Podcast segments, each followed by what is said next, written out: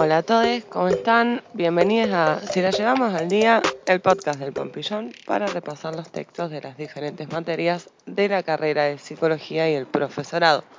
Hoy vamos a repasar eh, la República de Platón y en general algunas cuestiones generales de la filosofía platónica de la materia problemática filosófica de primer año de ambas carreras.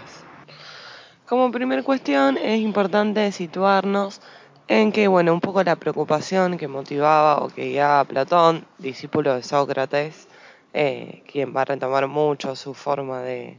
entender o de pensar la filosofía, eh, tiene que ver con la crisis que de algún modo para él generaba en las sociedades eh, atenienses, la crisis de gobierno, él estaba preocupado a partir, se pregunta cuál era la mejor forma de gobernar la poli, y tenía que ver que bueno, justamente en esta nueva forma de gobierno que era la polis, aparecía la palabra como la mayor herramienta para el ejercicio del poder. Y ahí es donde un poco surge eh, cierta preocupación de Platón de pensar, eh, bueno, cómo se vincula un poco la palabra o el uso, el ejercicio de la palabra, justamente el ejercicio del poder con la verdad cómo estas dos cosas están vinculadas y sobre todo cómo estas, estas dos cosas pueden vincularse cada vez más o puede haber un uso de esa palabra tendiente hacia la búsqueda de una verdad, que era eh, de algún modo lo que él pensaba que hacia lo que había que aspirar. Es por eso entonces que Platón va a aparecer como un filósofo muy preocupado por la cuestión política de gobierno, porque de algún modo para él la cuestión política hace referencia al vínculo que tiene la palabra y la verdad. Va a ser un vínculo que lo van a pensar Sócrates y Platón diferentes a, eh, como por ejemplo lo piensan los sofistas, en donde piensan que no hay otra verdad que surge a partir de la discusión y el ejercicio de la palabra, es decir, que no hay verdad que anteceda el discurso, sino que justamente esa verdad se construye a partir del ejercicio mismo de la palabra, del ejercicio mismo del discurso. Platón, también retomando Sócrates, Sócrates a pensar un poco lo contrario, que hay una verdad previa a toda discusión y a todo discurso, y que la palabra entonces aparece como algo que tiene que adaptarse a esta verdad que es previa, que antecede.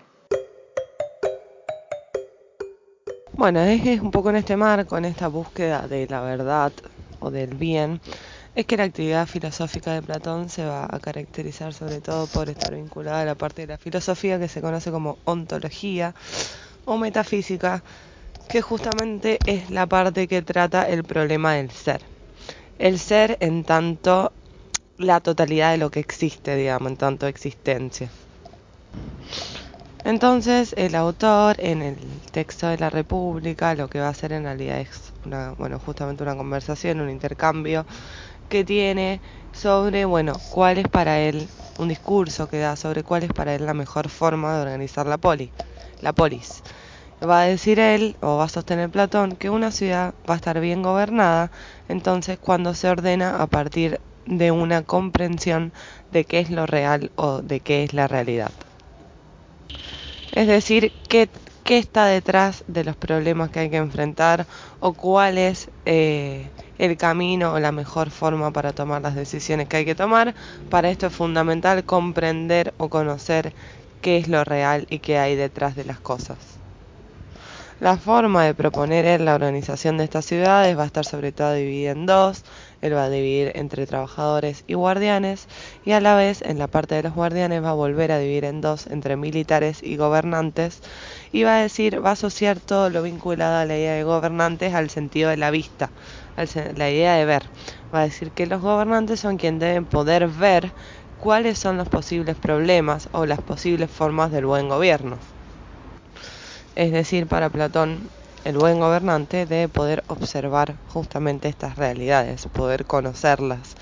en su forma ontológica, en su forma de ser más puro, como esencia.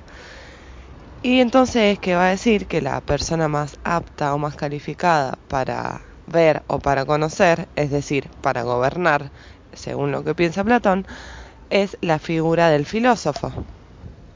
Va a decir el autor que entonces el pensamiento o el pensar se trata de poder ver con los ojos del alma que contemplan a la vez una realidad que existe por fuera de ellos. Acá es importante que Platón hace referencia a algo que está por fuera del mundo de las ideas o del pensamiento más cotidiano, de la opinión más cotidiana, lo que él llama la doxa, sino que tiene que ver con, bueno, justamente haciendo una metáfora, una analogía con lo que uno ve cotidianamente, uno ve lo que está por fuera de uno, lo que puede ver a partir de los ojos. En el alma es lo mismo, justamente la posibilidad de entender el pensamiento como los ojos del alma o ver a, a través del alma no tiene que ver con ver eh, o con vislumbrar el pensamiento cotidiano, las ideas que tienen las personas, sino con poder ver una realidad que es esencial, o sea que tiene una esencia pura que se encuentra por fuera y que el alma es capaz de ver a partir de eh, la generación de la sabiduría o del conocimiento. Entonces, para que la discusión política sea virtuosa, dice Platón, hay que sujetarla a lo que parece intacto aun cuando las cosas cambien. Y esto que parece intacto aun cuando las cosas cambian, justamente tiene que ver con la esencia de las cosas, con lo que uno puede ver trascendiendo lo cotidiano, lo que aparece como dado. Bueno, de algún modo en este marco es que su método filosófico o su forma de llevar adelante justamente su práctica o su pensamiento filosófico va a ser a partir de lo que se conoce como la dialéctica ascendente. Un ejemplo de eso es también lo que se puede ver eh, a partir de la lectura del banquete y el intercambio a partir de del eros de los diferentes de los diferentes filósofos y cómo aparece ahí lo que se conceptualizó, se conoce como la dialéctica ascendente del amor. Dialéctica en tanto se da un diálogo, ascendente en tanto pasa de lo sensible del amor a la forma plena del amor, es decir, a la forma de esencia, de lo que se ve, de lo que uno ve, de la belleza, de lo que uno puede ver con, a partir de sus sentidos, a una forma de abstracción de el amor en esencia. Y el amor apareció como algo externo al, al, alma que lo contempla, justamente por eso el alma tiene la, la posibilidad de poder verlo. Es algo que está por fuera, que se puede ver. Entonces los conceptos abstractos y universales no son de la producción de la mente, no son generalizaciones a partir de vivencias particulares, sino que tienen una realidad plena en sí mismos. En este marco entonces que se va a plantear la división de dos mundos, por un lado un mundo de menor jerarquía asociado al mundo de lo sensible y un mundo de mayor importancia asociado al mundo de lo inteligible o de las ideas. Es justamente en esta forma de, de realizar la filosofía a partir de lo que se conoce justamente como la dialéctica ascendente, que Platón propone pasar justamente de un mundo sensible, mundano, lo que se conoce como la doxa, la opinión, el sentido común, al mundo inteligible, el mundo de las esencias, de las ideas. Bueno, y también hay dos eh, mitos o dos eh, formas eh, de ejemplificar de algún modo eh, la descripción de su sistema político a partir de dos, de dos cuestiones que se pueden ubicar a las que hace referencias. Primero la idea de la alegoría o del mito de la caverna, que la utiliza sobre todo para diferenciar a los filósofos de los no filósofos, haciendo una idea o trabajando la idea, en la alegoría de la caverna que hace referencia a que hay una serie de individuos, de personas que vienen en una caverna atados, mirando hacia la pared, imágenes que se proyectan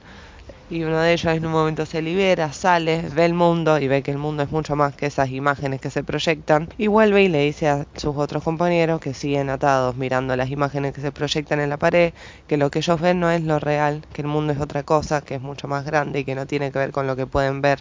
todos los días y bueno, ninguno lo cree, lo tratan por loco y demás. Realiza entonces en este marco justamente una comparación de esta situación a la vinculación entre la diferencia entre los filósofos y los no filósofos, pues justamente son los filósofos los que pueden ver con los ojos del alma esta realidad que trasciende lo cotidiano y son los ciudadanos comunes de algo muy influenciados por lo que pueden ver cotidianamente, por su opinión, por su sentido común, que no tienen la capacidad de ver esto mismo que los filósofos sí pueden ver. Por eso es que justamente son los más aptos para gobernar. Y por otro lado, eh, la asociación o la ejemplificación eh, de esta idea ontológica, de esa forma de realizar filosofía de Platón, a partir de lo que se conoce como el paradigma de la línea. Bueno, esta comparación, esta analogía está buena porque es bastante gráfica como para entender esta división de los dos mundos que él hace. No es tan clara de explicar mediante audio, sino que sería más útil a partir de una imagen. Pero bueno, básicamente él divide como en dos partes. Primero los entes, que son las propias cosas mente dichas, y después otra segunda columna que serían las facultades de conocimiento. O sea, cómo se llega a conocer ese ente o esa cosa. Primero dice que abajo de todo está el no ente, o sea, lo que no es, y la forma de conocerlo es la ignorancia absoluta. Y después ubica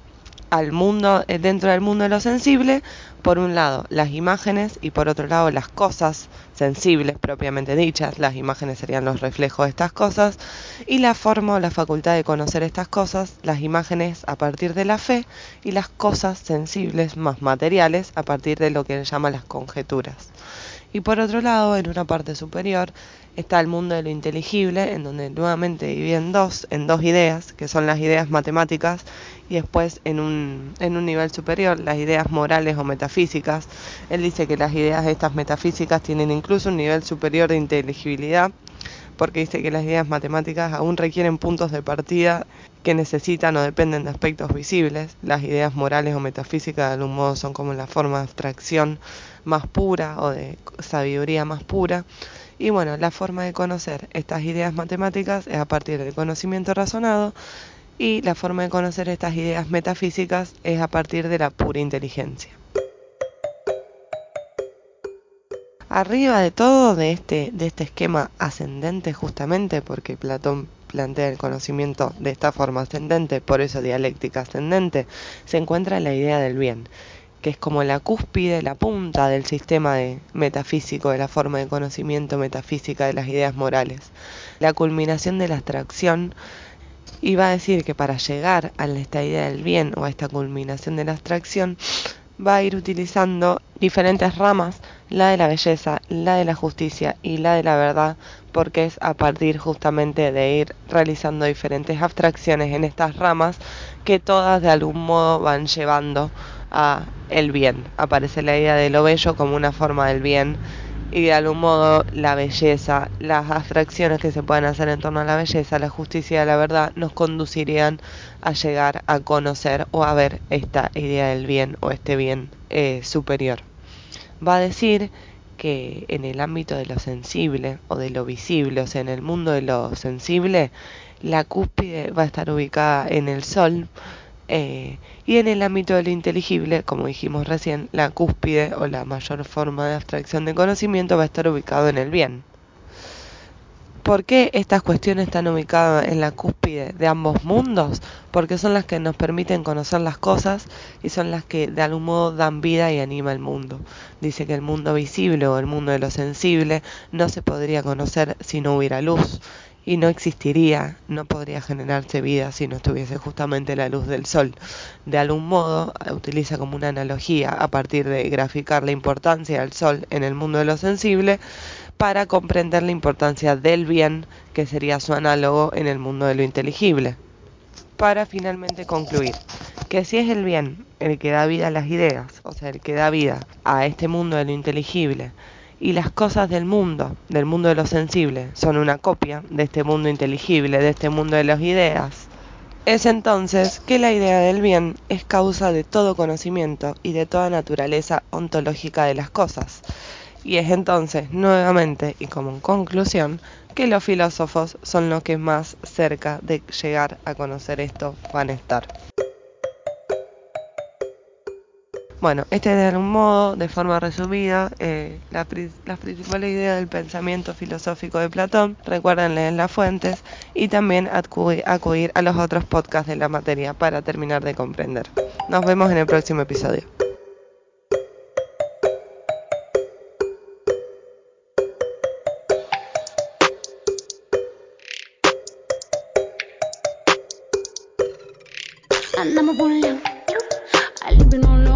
Caliente, échate pa'l